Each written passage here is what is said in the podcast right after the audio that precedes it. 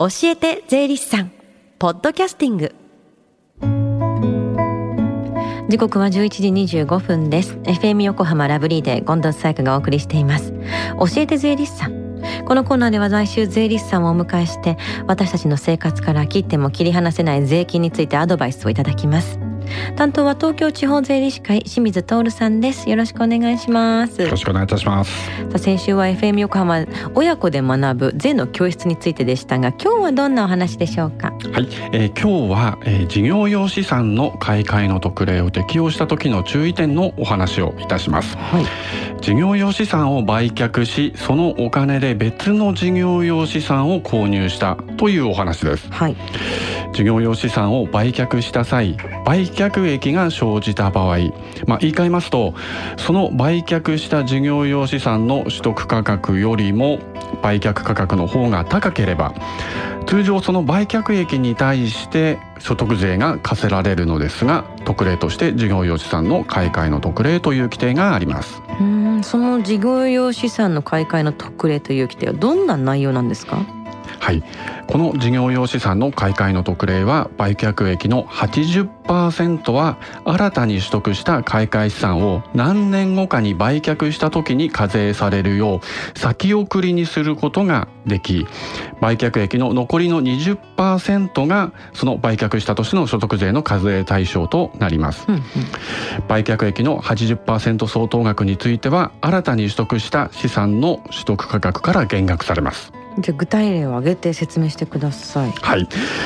例えば取得価格が3000万円のものを5000万円で売却した場合で、うん、売却益は2000万円と仮定します。はい。通常の場合の所得税と住民税の合計額は課税対象2000万円に対する税率20%で400万円となります。はい。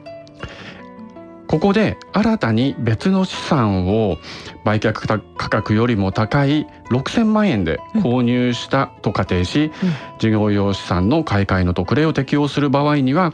売却資産の売却益2000万円の20%部分400万円が課税対象となり、うん、所得税と住民税の合計額は課税対象400万円の20%の80万円となります。はいこの時売却益2000万円の80%の部分1600万円は、新たに購入した資産の取得価格6000万円から差し引かれ、はい、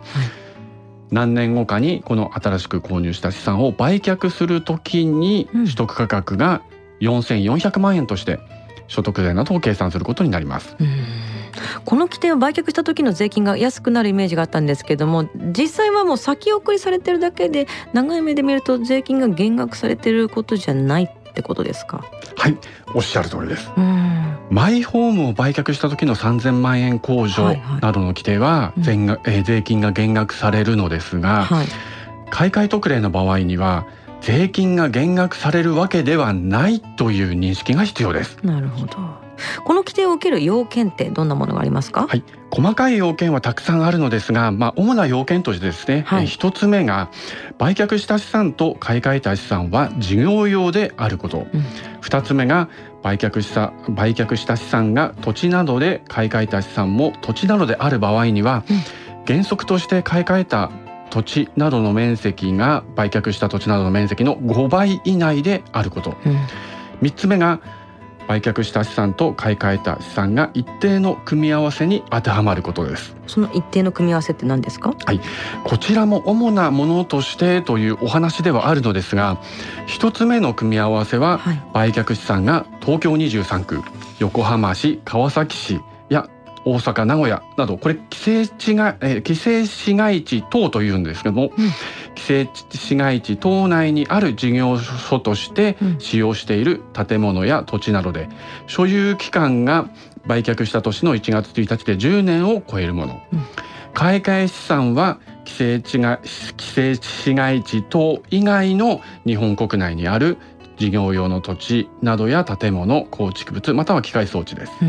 2つ目の組み合わせは売却資産が日本国内にある事業用の土地などや建物構築物で売却した年の1月1日において所有期間が10年を超えるもの、うん。開会資産は日本国内にある事業用の土地など建物構築物です。この場合、土地などの面積は300平方メートル以上とされていますこの特例を適用する上でのじゃあ注意点を教えてください。はい。注意点は3点あります、はい、1点目は新たに取得した買い替え資産の取得価格が減額されていますので、うん、これにより取得後毎年計上される減価償却費がある場合には、うん、通常よりも減額されることになります。はい、2点目はこの買い替え特例を適用した場合には有料住宅地の造成等のために土地などを譲渡した場合の長期譲渡所得の課税の特例長くて申し訳ないんですけども、うん、これや、えー、減価償却資産の特別償却または所得税額の特別控除の特例などの規定は併用して受けることができません。併用できないんですね。はい。3点目は、はい、この特例を適用した買い替え資産を売却した場合には、うん取得価格は契約書の金額ではなく、うん、その金額から先送りされた売却益を差し引いた金額となります。で特に相続により引き継いだ資産については資料などのがない場合にはですね、相続人が気づかないこともあるんです。ですのでメモなどを残すことが必要です。なるほど。この買い替え特例はじゃあ適用後も注意が必要ってことですよね。そうなってくると本当に税理士さん頼った方が良さそうですねはいおっしゃる通りです、うんうん、心配な場合は税理士にご相談いただければと思います。必ずお役に立てると思います。さあそして最後に聞き逃したもう一度聞きたいという方このコーナーはポッドキャストでもお聞きいただけます。FM 横浜のホームページまたは iTunes ストアから無料ダウンロードできますのでぜひポッドキャストでも聞いてみてください。番組の SNS にもリンクを貼っておきますそして現在親子で学ぶ税の教室オンライン編の参加者を募集しています。日時は7月23日土曜日午後1時からです。対象は小中学生の親子になります。詳しくは FM 横浜ホームページをチェックしてください。この時間は税金について学ぶ教えて税理士さん。今日のお話は事業用資産の買い替え特例を適用した時の注意点についてでした。清水さんありがとうございました。ありがとうございました。Deep inside your ears still lingers on the fading sound of footsteps, so clear to hear whenever I find you with empty beer bottles in your hand. I see someone four years old staring back at me. Once you told me you don't know who you are. There are pieces of you lost somewhere along the way. And you've been searching hopelessly in a wrong place. Cause they have always been with you from the very start. So many years you haven't been yourself.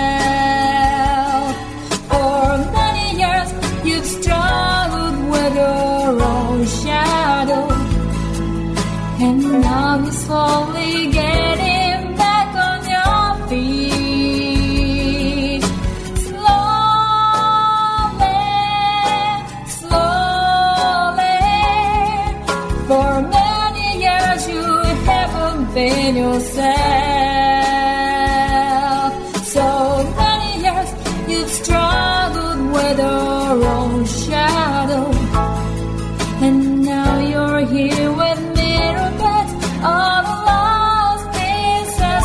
Together